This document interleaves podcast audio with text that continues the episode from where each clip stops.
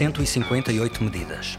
A maioria com o propósito de melhorar o serviço público, 55 destinadas a modernizar a administração pública e torná-la mais inovadora. Ora, aí está um adjetivo que nem sempre se associa à administração pública. Essa será uma boa pista para esta conversa. Imediatamente antes de se encontrar comigo para esta entrevista, Alexandra Leitão apresentou, ao lado do Primeiro-Ministro, as novidades do Simplex 2021. A mais impactante é, provavelmente, a que promete que o pagamento das pensões de reforma será automático, começando a ser pagas no mês em que são requeridas. A demora nas pensões é uma das grandes queixas em relação ao funcionamento da administração do Estado. Vamos falar dessa e de outras medidas do novo Simplex com a Ministra da Modernização do Estado e da Administração Pública.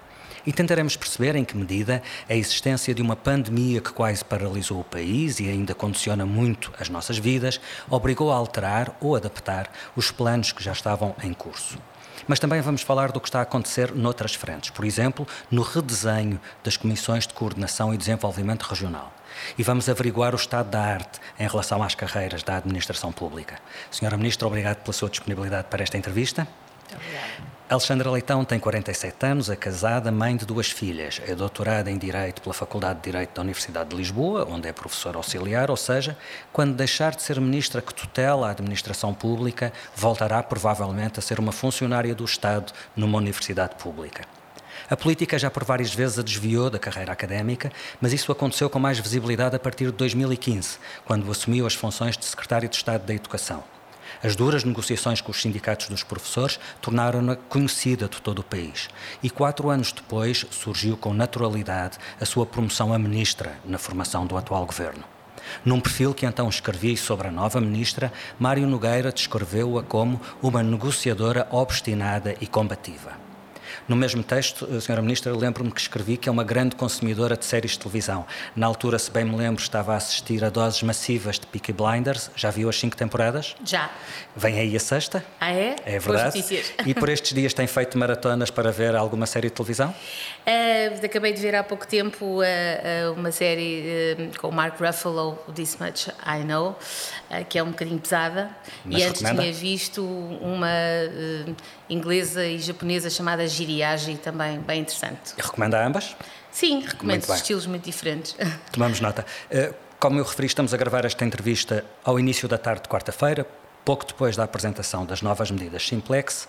Disse nessa sessão que a crise pandémica alavancou respostas e soluções que não devem ser desperdiçadas. Para este seu trabalho de modernização da administração, a Covid foi um obstáculo ou um aliado? Bom, novamente, bom dia, boa tarde, obrigada, é um gosto reencontrarmos. Por mais que isto possa parecer contraditório, na realidade foi as duas coisas. Bom, um obstáculo porque obviamente que vivemos uma situação de crise, eh, decorrente da, crise, da situação de pandemia, tivemos que parar, algumas das coisas foram mais difíceis de trabalhar durante essa, esse confinamento e agora o país vai, obviamente, viver uma situação difícil do ponto de vista económico e isso nunca é amigo de nenhuma reforma. Mas, na verdade, a crise obrigou a administração pública a responder e a responder muito rapidamente em três ou quatro frentes que se calhar eh, não acharíamos possível eh, se não fosse assim eh, com urgência. E essa resposta é um ativo. E hoje. essa resposta é um ativo. Dê-me é um exemplos ativo. de- Temos um, exemplo que foi o acesso à distância e o trabalho remoto em teletrabalho, em que, que se conseguiu fazer sem redução de produtividade e sem que o comum dos cidadãos sentisse essa diferença, até porque os, os back-offices continuaram sempre a funcionar. É verdade que os atendimentos presenciais, por exemplo, nas lojas de cidadão ficaram parados, mas isso foi por razões que tinham a ver com o próprio confinamento. Hum, posso dar como exemplo a solução que as escolas também conseguiram dar muito rapidamente e, e, portanto, aí nós verificámos que era possível fazer assim. E até algumas resistências, algumas delas até psicológicas, a que se fizessem as coisas de outra maneira, tiveram que cair. E ao cair, criaram as condições para que agora, de uma forma mais estruturada, esta, estas soluções tenham eh, continuidade. Nós tivemos eh, um, um incremento enorme no acesso aos serviços digitais, ao portal é Portugal, pessoas que se calhar noutras alturas até sabiam fazer, mas eh, optavam pelo presencial, agora perceberam que não vão voltar a usar o presencial, mesmo existindo, porque podem fazer digitalmente. Permita-me aqui um, um parênteses para dizer: há aqui um grande desafio. Hoje, a maior parte das pessoas que está nas filas das lojas de cidadão não são pessoas, não é porque não haja solução digital, são pessoas que não recorrem ao digital porque não têm a literacia ou já têm alguma idade e não conseguem. Essas pessoas, o digital nunca lhes vai chegar da mesma maneira. Portanto, aqui há um trabalho que é preciso fazer que é para o digital não ser algo que, eh, não, que, que deixe pessoas à margem. Seja um fator de exclusão. Eu há pouco, uhum. uh, outro dia, por razões até da vida pessoal, dizia hoje em dia sem um e-mail e um smartphone, com um e-mail e um smartphone faz-se tudo. Sem um smartphone e sem um e-mail faz-se muito pouco. E temos pessoas, e temos uma população bastante envelhecida que não o tem. Portanto, há aqui um trabalho a fazer. Vamos ter que manter o presencial em muitos casos para essas pessoas. Se calhar vamos ter que ter uma solução digital para apoiar essas pessoas a fazer digitalmente. Os espaços de cidadão nas juntas de freguesia já são isso. Uhum. As pessoas vão lá, para que alguém que lá está os ajude a fazer aquilo que, se elas soubessem, podiam fazer sozinhas em casa. O exemplo que referiu das escolas e, da, e das aulas à distância uh, mostrou bem a potencialidade, mas também as limitações. Por exemplo, os professores diziam metade dos professores não conseguiram contactar os, os, os alunos todos, portanto, também nos mostrou a, até que ponto, uh, que só se pode ir até determinado ponto, é isso? É, mostrou-nos que resulta mostrou-nos que há muito caminho a fazer e também nos mostrou uma outra coisa, que há áreas onde nada substitui o presencial e eu pessoalmente acho que a educação é uma delas. Ou seja, eu acho que temos que estar preparados, temos que estar preparados para confinar se for preciso outra vez, temos que estar preparados para fazer um ensino misto distância e presencial, eh, eh, mas temos que perceber que o presencial aqui é importante. Há outras coisas em que não, há outras coisas em que o digital pode totalmente substituir. Se eu puder tirar o cartão de cidadão sem, pôr, sem ir a uma loja de cidadão, não me faz diferença não ter que o fazer e hoje em dia olha, o meu caduca daqui a uns meses e já recebi um, um, um SMS a perguntar se eu queria a renovação automática e eu já disse que sim. Eu também tenho essa experiência, já, já falamos disso, mas queria pegar no, numa das medidas que faz parte deste pacote Simplex 2020 e que tem a ver com isto que estamos a falar, eh, em que a experiência do confinamento se pode prolongar no futuro, que é o caso das consultas à distância. Eh, tem uma quantificação do impacto dessa medida, ou seja, quando isto estiver em velocidade de cruzeiro, quantas pessoas poderão recorrer? Estamos a falar de que universo de pessoas poderão ser beneficiadas por essa Nós temos aqui nas duas dimensões, temos a consultas à distância no Serviço Nacional de Saúde e implementamos no quadro da ADSE, que também tutelo, a, a, a, a comparticipação das teleconsultas, enfim, normalmente para os beneficiários da ADSE. E, primeiro, eh, eh, eu não tenho o número, não tenho esse número, o número, eh, mas sei que foi algo custou um bocadinho a entrar e que agora tem entrado uh, mais facilmente e tem começado a ocorrer. Agora, há uma coisa que é verdade: na, na saúde há coisas que obviamente não se podem fazer à distância e nunca se poderão fazer à distância. O que é preciso muito bem é, é que todo aquilo que nós pudermos fazer à distância vai, além do mais, uh, aliviar para que aquilo que tem que se fazer presencialmente possa ocorrer mais rapidamente. E acho que na saúde isso é uma das coisas, aquela primeira consulta que às vezes só serve para passar exames médicos, uhum. pode ser feita à distância e depois aquela outra que já implica algo mais já não será feita. É um daqueles casos em que se pensarmos nos idosos, por exemplo, pode haver aí uma, uma, uma dificuldade ou uma limitação? Uh, sim, ou, uh, ou... imagino que, que, sim, mas também uh, acho que se, se, nós conseguirmos, enfim, não falando especificamente na área da saúde, que, que, é muito específica, mas, por exemplo, soluções que permitam acompanhar as pessoas que não têm tanta literacia digital na utilização dos meios digitais, pode ser um, um, uma melhoria muito grande. Eu ponho muita enfoque na questão dos espaços cidadão, uh, que já vão em 600 e muitos, e que só já neste mandato foram cerca de 100, porque exatamente lá não se faz o que não se pode fazer digitalmente, mas mas ajuda quem não tem capacidade digital a fazer isso dessa forma. Um, por vezes há medidas como esta que no papel são muito boas e têm imenso potencial, uh, mas depois ou não há computadores ou faltam outras condições para as executar. Neste caso concreto, por exemplo, porque pode ter um impacto muito grande, o SNS está preparado há computadores do outro lado, há, há o um, know-how necessário. A inovação e a modernização. Uh, Isto é um exemplo que pode servir para outras áreas, como é evidente. E a desmentalização de processos precisam sempre de duas componentes essenciais. Uma, uma base que implica investimento, eh, para reforçar os portais, eh, para serem mais robustos e conterem mais informação. Eh, por exemplo, dar-lhe aqui um número, no teletrabalho nós estimamos em cerca de 4 milhões de euros ao ano o valor necessário para que toda a gente tenha um portátil do serviço para poder uh, ir trabalhar para casa, muitos já têm, mas que, para que todos tenham, é mais ou menos o valor que nós estimamos dentro aqui da minha área, para que todas as, as cerca de 25% das pessoas, que é a meta que gostaríamos de ter em teletrabalho, mas aqui dizer um parênteses, que nós gostaríamos de ter se as pessoas quiserem. O teletrabalho nunca é imposto, a não ser em momentos de confinamento. Uhum. Fora disso, é sempre voluntário. Mas a experiência que temos é que há sempre muita gente a querer, seja por razões de conciliação com a vida pessoal, seja uh, por conforto, seja pelas razões que for. Mas isto para dizer que, obviamente, tem que haver uma componente de investimento em hardware e em software e depois tem que haver vontade de inovar. E eu acho que o que a pandemia nos trouxe de, de, de vantagem, eu tenho quase dificuldade em dizer isto, mas ou de oportunidade, enfim, se quisermos, uhum. Foi essa vontade de inovar e perceber que. Um, que isto é possível de se fazer, de se fazer bem. Portanto, o que lhe respondo relativamente ao SNS, não sendo uma realidade que eu conheça diretamente enquanto uh, membro do governo, é de que em todas as áreas há investimento a fazer. E aquilo que nós agora verificamos é que esse é um objetivo, uh, em termos até de plano de recuperação do país, esse é de facto um objetivo importante e, e, e a partir daí acho que é uhum. execuível. É, esta atualização do Simplex já estava prevista, aconteceria uhum. com Covid ou sem Covid. O que lhe pergunta é se a pandemia obrigou a alterar ou a repensar medidas concretas. Uh, obrigou até a antecipar algumas. por exemplo, exemplo, eh, eh, na ADSE a desmaterialização total do procedimento eh, aconteceu antes.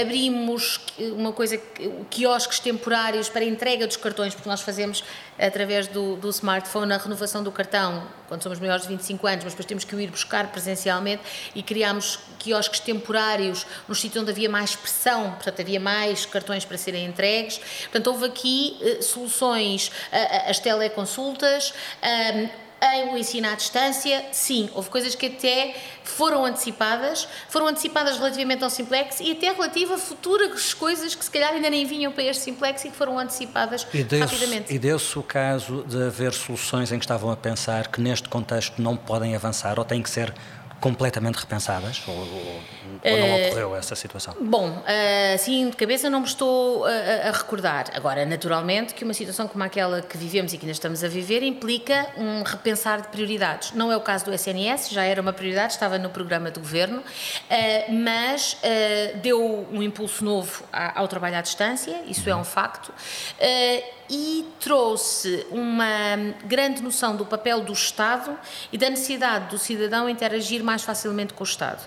E ainda uma outra coisa, que essa talvez seja uma novidade, que é dar aqui um grande ajuda às empresas para a retoma económica que vamos ter que ter. Nós temos no Simplex pelo menos duas medidas, uma virada para as empresas exportadoras e outras para o setor do turismo, que podem ter um papel importante uh, nesta retoma que se quer. E ainda mais uma medida que eu me permitia salientar. Nós vamos ter, esperamos todos nós, fundos comunitários, uh, enfim, um, uma nova injeção de fundos comunitários por causa do combate às consequências da crise pandémica e eh, criou-se, é uma proposta do Ministério do Planeamento, uma interação entre os fundos comunitários, portanto, os, o Portugal 2020, o portal, e a base Gov, que é onde estão os contratos públicos, para que se possa, para que eh, através da interoperabilidade só se tenha que se dar os dados uma vez. Há muita burocracia associada aos fundos comunitários e esta é uma das. Eu acho que agilizar a forma como vamos usar estes fundos comunitários é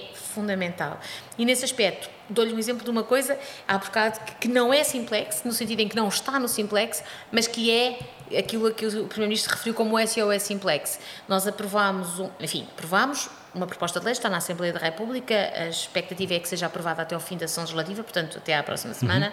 e que é uma alteração legislativa para acelerar os procedimentos administrativos, eh, designadamente para a atribuição de licenças e início de atividades, através da realização de reuniões, eh, chamadas conferências procedimentais, para a emissão de atos administrativos complexos. É, parece um juridiquês, mas tem muita importância. Aquilo, se correr bem, é algo que pode fazer com que uma licença que demora 3 ou 4 ou 5 ou 6 meses a ser dada seja dada em 15 dias, por exemplo. E isso implica poder iniciar a atividade mais rapidamente. Falou no, no pacote de fundos europeus Em alguma medida, o volume dos fundos europeus pode condicionar um, é, este programa Simplex 2021 no grau ou no ritmo da sua aplicação? Como disse há pouco, o, o programa existiria sempre, estava a ser preparado ainda desde o fim do ano passado, portanto já estava a ser preparado no, eh, logo a seguir a tomarmos posse, ainda antes da, estava da no pandemia, programa do governo, aliás. estava no programa do governo, é aliás uma imagem de marca, um, e portanto ele iria existir de qualquer forma. Agora,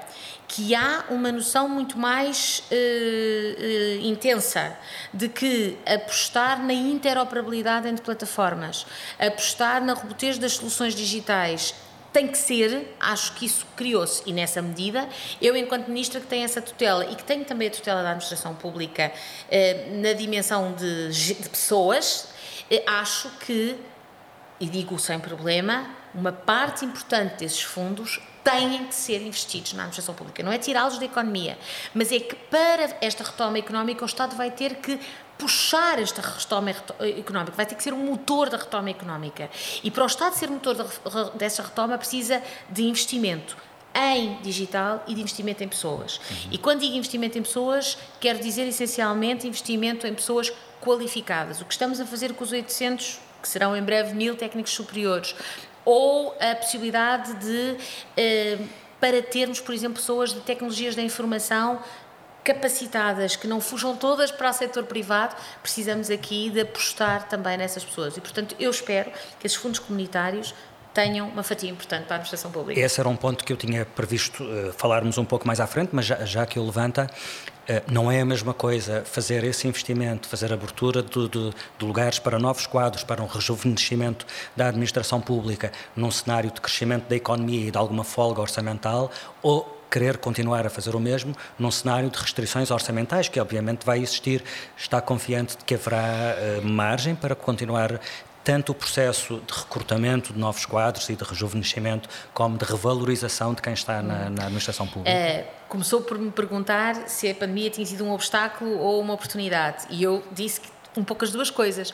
Por isto tudo que falámos, uma oportunidade, porque veio trazer, uh, veio demonstrar que era possível uh, passar rapidamente para o digital em muitos aspectos e, e também acho que veio, permita-me só este parênteses, também acho que veio, uh, acho que as pessoas, os cidadãos, via, ganharam alguma confiança no Estado. Eu acho que ganharam confiança no Estado. Não correu tudo sempre a 100%, há situações difíceis, mas a forma, por exemplo, como nós não vimos em Portugal situações parecidas com as que vivemos do ponto de vista do colapso do Serviço Nacional de Saúde, independentemente do número de casos que agora existem, o que é importante é dizer, nunca colapsámos, nunca tivemos que escolher entre uma pessoa e outra pessoa para lhe desligar o ventilador. E isso eu acho que deu muita credibilidade à administração pública e isso é muito importante.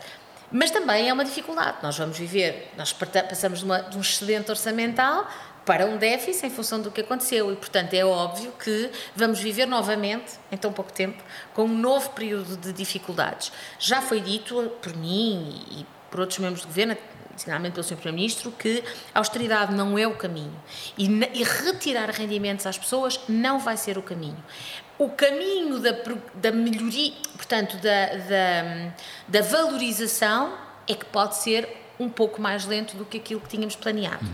Agora, é muito importante rejuvenescer e dar massa crítica e, portanto, eu farei tudo para que estes recrutamentos centralizados de técnicos superiores em áreas consideradas de ponta se vão mantendo. Um, hum, só para esclarecer, Concretamente, a atualização anual dos salários está garantida para 2020, neste momento em que falamos, julho de, de, de perdão, está garantida para 2021. 2021. Neste momento, o que posso garantir é que não haverá congelamentos, não haverá, portanto, perdas de rendimento, não haverá nova austeridade neste sentido.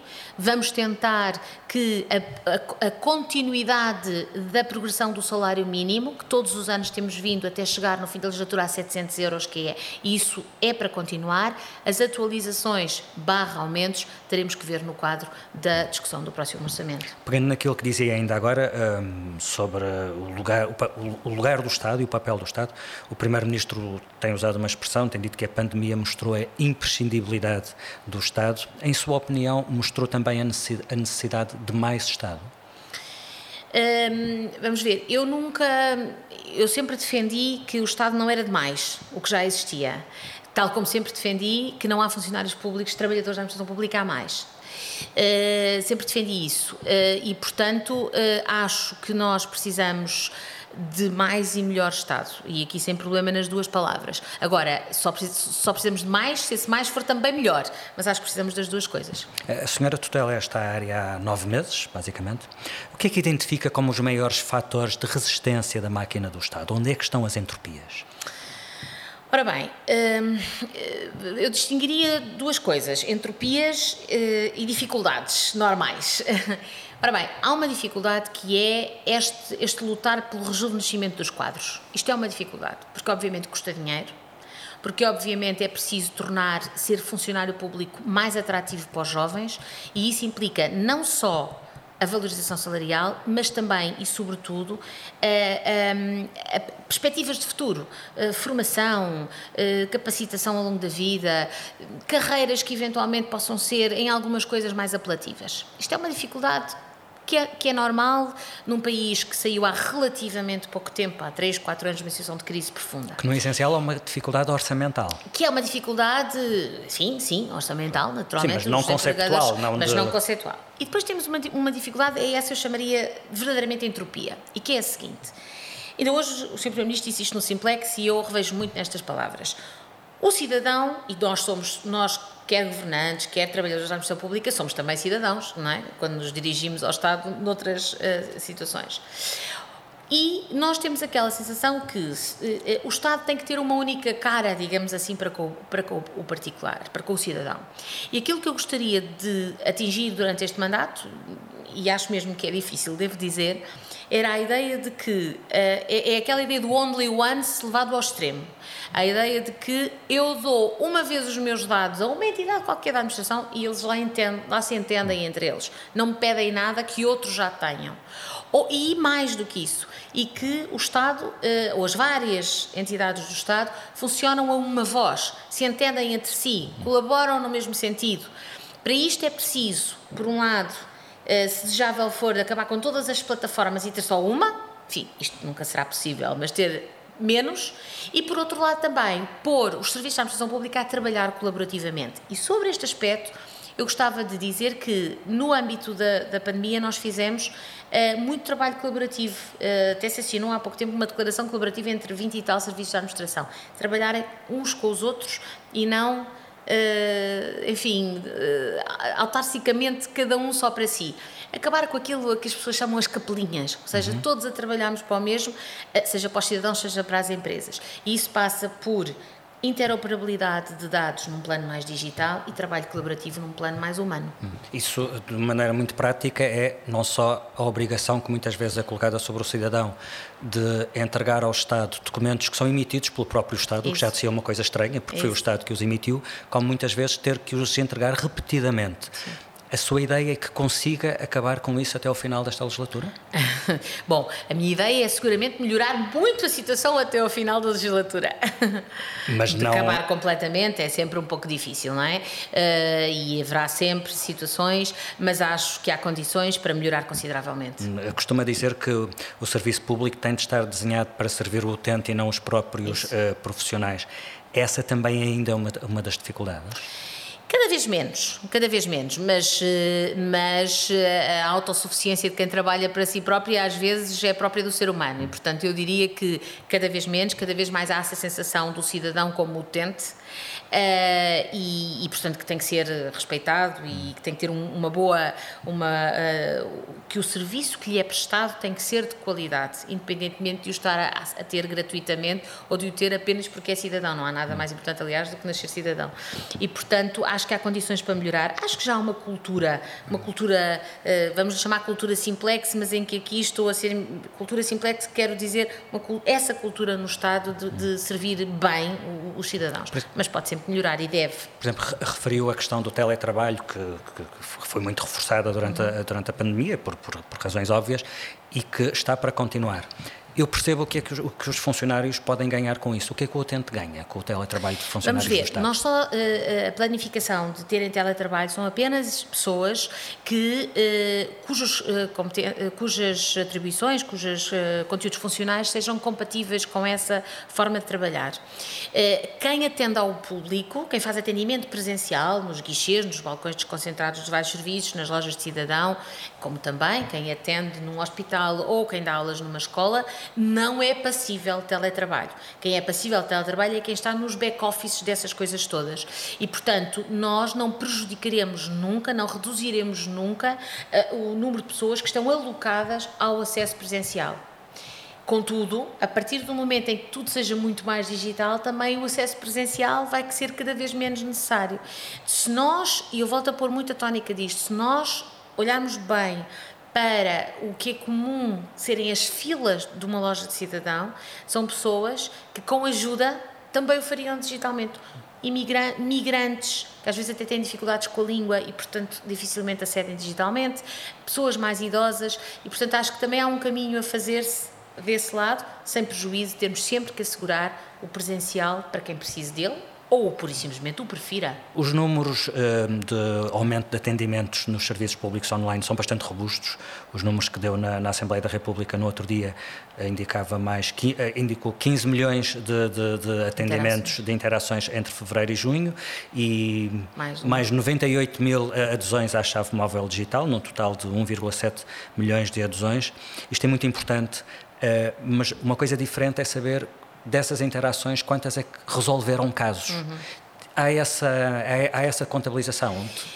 Eu acho que nós precisávamos de ter, hum, se calhar, desenvolver uma solução de follow-up, digamos assim, dessas interações. Nós, muitas vezes, com empresas privadas, quando, por exemplo, usamos hum, um contacto telefónico a seguir, preencha, por favor, um inquérito a dizer se foi resolvido, se não ficou resolvido. Sejamos francos, às vezes também não fica, não é só no público é que não fica resolvido à primeira. Eh, e acho que isso pode ser alguma coisa em que podemos melhorar. Aliás, está no programa do Governo e na estratégia para esta área governativa que, que foi aprovada no Conselho de Ministros há cerca de 15 dias, a ideia de uh, haver inquéritos, digamos assim, eh, que podem ter aqui a palavra inquérito, pode não ser só exatamente o inquérito do preenche e põe a folha, mas soluções que permitam exatamente testar o grau de satisfação do, do utente. É claro que a administração pública, os trabalhadores podem ter, ah, mas então agora eu vou ser avaliado pelo grau de satisfação não vai ser o que vai contar tudo, mas acho que é importante também ser avaliado pelo grau de satisfação.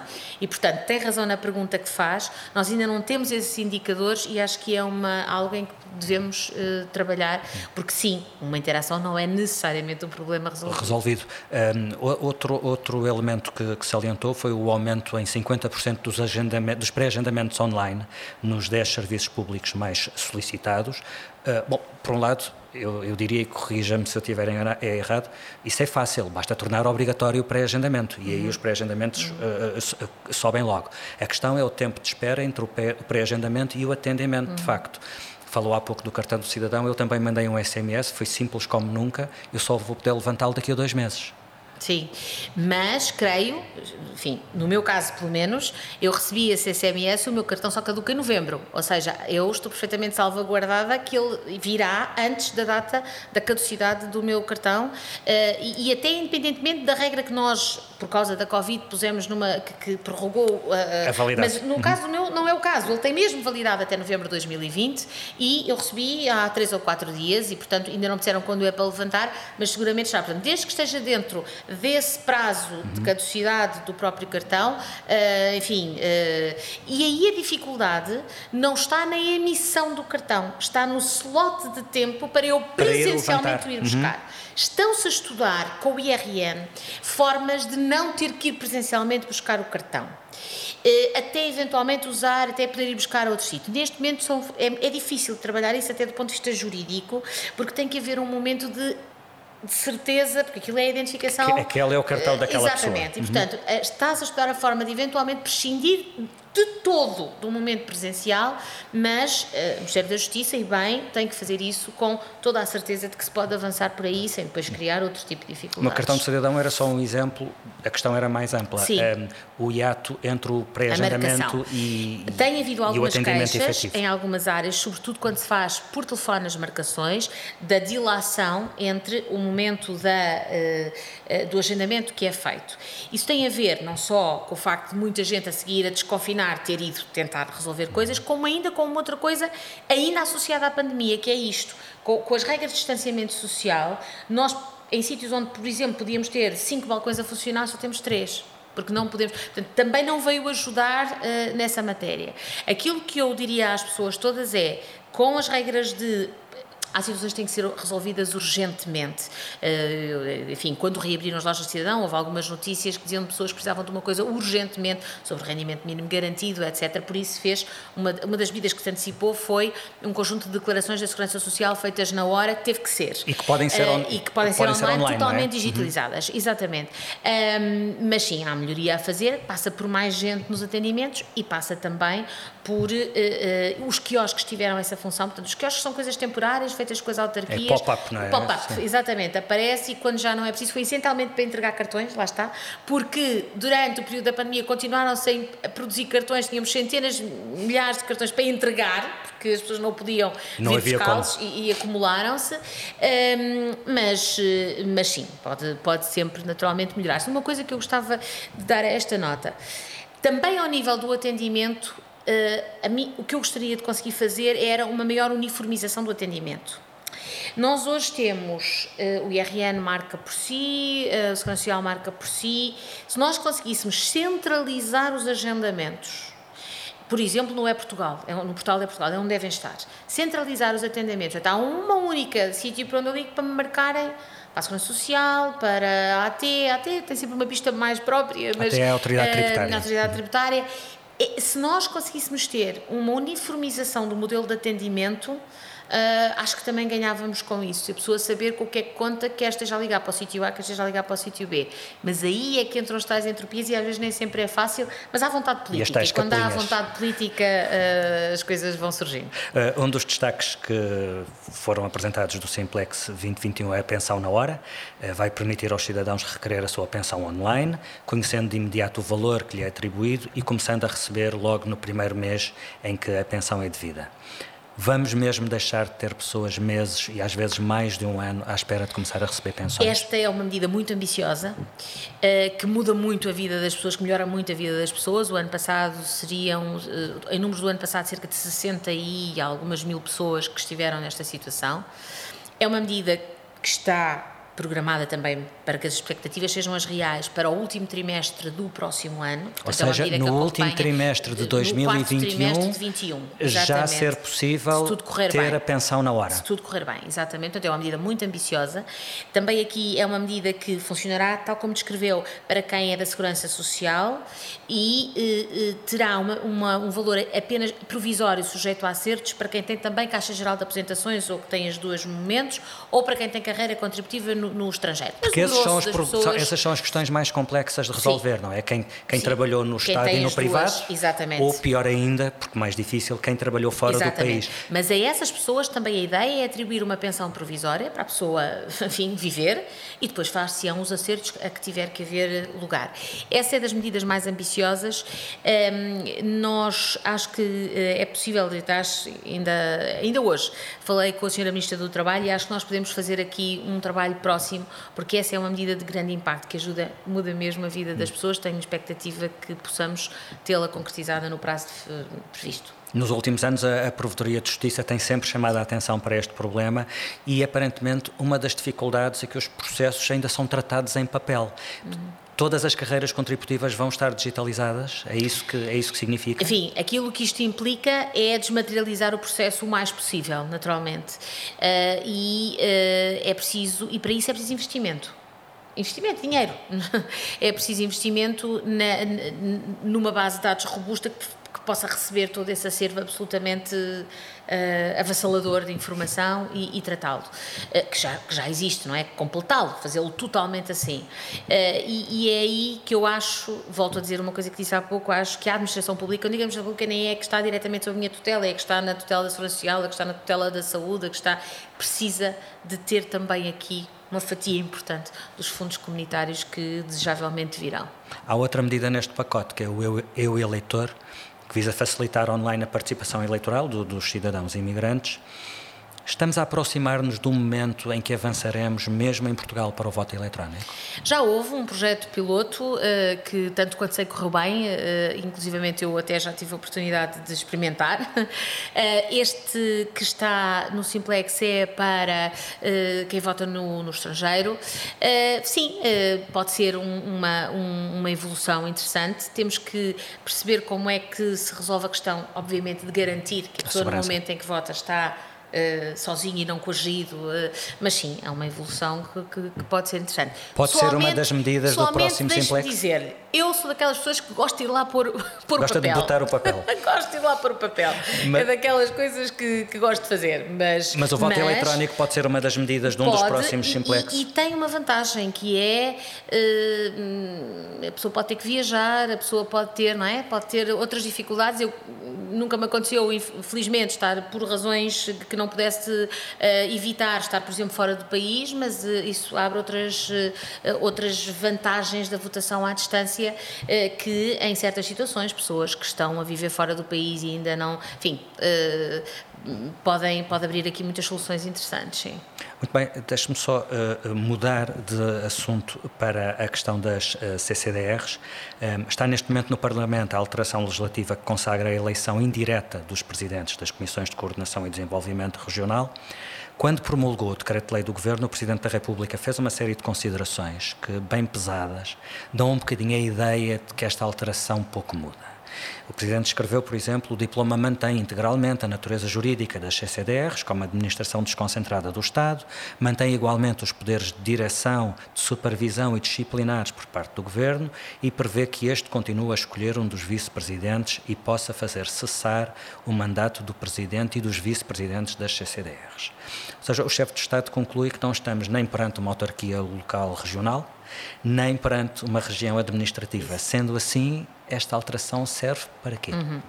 Ora bem, sim, o Sr. Presidente da República deixou essas notas que estão exatamente em linha com o que está no Decreto-Lei. Portanto, o Decreto-Lei mantém a natureza jurídica da administração direta, portanto, de órgãos da administração pública das CCDRs e limita-se, eu aqui o limita-se, acho que não é tão pouco assim, mas enfim, e o que faz é alterar a forma como, da sua designação. Os dirigentes, portanto, o Conselho Diretivo são três pessoas e continuam a ser três pessoas, que era designado uh, pelo membro do Governo, uh, que tem a tutela dessa área, passa a ser eleito o Presidente por um colégio eleitoral composto por todos os membros das Assembleias Municipais dos 278 municípios do, do continente, incluindo presidentes de junta de freguesia, e o vice-presidente, ou um dos vice-presidentes, pelos presidentes de Câmara da região. E o terceiro vice-presidente continua a ser nomeado pelo Governo. Temos aqui três fontes de legitimidade diversas, e dessas três fontes de legitimidade sai aquilo, eh, eh diversas pelo colégio e pela forma como são designados, e dessa eh, diversidade achamos nós que sai maior legitimidade. E com maior legitimidade e maior ligação ao terreno, nasce também um nível de governação regional melhor, mais robusto, mais, eh, eh, enfim, mais eh, capaz desse, da governação a esse nível. Repito, e, e, tal como foi, como disse, sem mudar a natureza jurídica de órgão da administração e, consequentemente, a destituição por parte do governo. Duas coisas importantes sobre, esta, sobre isto. E eu costumo dizer que isto não pretende ser nem mais nem menos do que é. Não é uma regionalização encapotada, e, eh, mas também não é eh, mais do mesmo, no sentido em que nós vamos ter pela primeira vez as Assembleias Municipais dos tais 278 municípios do país a votar, a ter uma palavra a dizer, e isto inclui, repito, os presidentes de freguesia, portanto não é uma coisa dos presidentes de Câmara, ter uma palavra a dizer sobre as pessoas que vão, a nível regional, fazer duas coisas muito importantes. A primeira é gerir os fundos comunitários, isto é muito importante, com o novo pacote que aí vem, nós vamos ter um, pessoas mais legitimadas e, e com mais ligação ao território, e com mais ligação ao território, a fazer essa gestão, gestão. E por outro lado, há aqui uma, uma coisa muito importante que está no preâmbulo do decreto-lei, mas que é muito importante. No preâmbulo do decreto-lei diz-se, porque é o que está no programa do governo, que, este, que há dois que este mandato, neste mandato haverá dois movimentos nas CCDRs. O primeiro era este, e numa segunda fase é a integração nas CCDRs de uma série de serviços desconcentrados do Estado. E esse é o segundo momento. E, portanto, é que as pessoas que vão depois eh, quando esse segundo passo ocorrer, e que vai ser preciso trabalhar muito com as próprias áreas governativas, porque vão abdicar de poder, uh, ou de uma parte do seu poder, para a integração naquelas estruturas, e aí, portanto, esta, esta pessoa, estas pessoas uh, uh, mais legitimadas e com mais ligação ao território vão ter essas duas funções muito importantes. Isso não pode esvaziar aquilo que expectavelmente deveria acontecer, porque está escrito na Constituição que é a regionalização? Nós não pretendemos com isto uh, nem esvaziá-lo, longe de nós, aliás, o programa de governo do Partido Socialista, nem, se olharmos para trás sempre teve a regionalização. Caso não me lembro se o último tem. Este não, não tem, este tem esta medida, mas enfim, é algo que está na história do, do, uhum. do, Partido Socialista. Mas também nós, não, obviamente, não, não desconhecemos que está na Constituição uh, uma, uma obrigação de referendo para esse efeito e também, repito, não pretendemos que isto seja nem mais nem menos do que é. Não é uma forma encapotada de fazer uma coisa, mas também não é uma forma de substituir essa coisa se num futuro uh, isso vier a acontecer uh, com com grande, que tem que ser alguma coisa também muito consensual na, na sociedade portuguesa e, e, e, que não é ainda este o momento, parece-nos nós. Portanto, o entendimento é que não havendo ainda essas condições de consenso na sociedade para avançar para a regionalização, este é um second best, é um, é um passo num caminho que consideramos certo e que também não devemos avançar ainda mais porque é preciso que a descentralização se uh, robusteça, que se, se, se alicerce mesmo. Nós temos uma boa notícia que foi pública ontem, que foi uh, conseguimos finalmente ter uh, acordo com a, a Associação Nacional de Municípios Portugueses para o Diploma de Ação Social, portanto será muito em breve aprovado em Conselho de Ministros já consensualizado e portanto uma que era coisa, a última grande dificuldade era o último que, que faltava, uhum. exatamente. Uhum. Na transferência de competências para as autarquias. Era o que uhum. faltava e é muito grande, é uma transferência de competências muito relevante que a pandemia veio mostrar quão relevante é, tem havido uma parceria enorme entre os serviços de segurança social e as autarquias e, os, e, e, portanto tem mesmo que acontecer agora e portanto vamos deixar primeiro sedimentar bem a descentralização e os outros passos virão a seu tempo. Uma das críticas eh, que foram feitas a este processo eh, é que eh, sendo um sufrágio indireto por representantes autárquicos que estão em final de mandato, se não faria mais sentido esperar um ano para esta eleição dos presidentes das CCDRs ser feita já por autarcas com um mandato refrescado. A razão teve apenas a ver com esta urgência de serem os novos titulares a fazer a concessão e a gestão dos fundos comunitários. Uh, enfim, como disse, o, o, diploma está, teve um, portanto, está em apreciação parlamentar, foi uhum. pedida a apreciação parlamentar deste diploma uh, por mais do que um partido. Uh, neste momento o que é provável é que venha a haver algumas alterações ao diploma uh, e uma das alterações que é provável que venha a haver é que haja, é que haja uma, um, um alinhamento com as eleições autárquicas, exceto neste primeiro ano, exatamente por este motivo que, enfim, que, que referi, que tem a ver com essa questão dos eh, planos regionais. Muito bem, um, termino uh, esta nossa conversa fazendo-lhe a mesma pergunta que faço a todos os convidados deste podcast. Não é, na verdade, não é uma pergunta, é pedir-lhe um nome, o nome de alguém do PS que tenha sido para si uma referência ao longo do seu percurso político. Bom, eu não vou ser original e vou ter que dizer Mário Soares. Eu, uh, e, e, é pelo, que, pelo 25 de Abril, é pela adesão à União Europeia, na altura a Comunidade Económica Europeia, que eu acho que é um marco absolutamente essencial na, na, história do país. Nós somos, eu sou do tempo em que ainda me lembro de como era Portugal antes da adesão à, à Comunidade Económica Europeia e o que era eu Era um ter, país a preto e branco. É, e o que era eu ter um tio que vivia na Alemanha e que trazia de vez em quando umas coisas que cá não havia, uh, um tipo de queijo ou um tipo de roupa ou um tipo e de repente, quer dizer, as minhas filhas, bem, também ainda são já de outra geração, mas mesmo pessoas mais, não, não preciso ir às minhas filhas, pessoas bem mais novas que eu não fazem ideia do que é haver qualquer coisa diferente. Hoje, pelo contrário, hoje até é monótono, vamos a qualquer lado e é tudo igual em todo lado e não há. Portanto, terei que o dizer, mas terei que o dizer também por outra coisa. Eu, uh, portanto, teria, acho que 12 anos, não tenho bem a certeza, e houve ali um momento muito marcante, que foram aquelas eleições presidenciais de uh, 85, as famosas. 86. Um, eu vim mais tarde a, ter, a, ser aluna do professor Freitas do Amaral, com quem, de quem tenho muita admiração enquanto académico, e portanto não é, mas acho que houve ali um momento muito mágico na, na vida do país e portanto terei que dizer Mário Soares sem, sem ser original. Ficamos por aqui. Agradeço-lhe, Alexandre Leitão, a disponibilidade para esta entrevista. Política com Palavra volta na próxima semana com outro convidado. Até lá.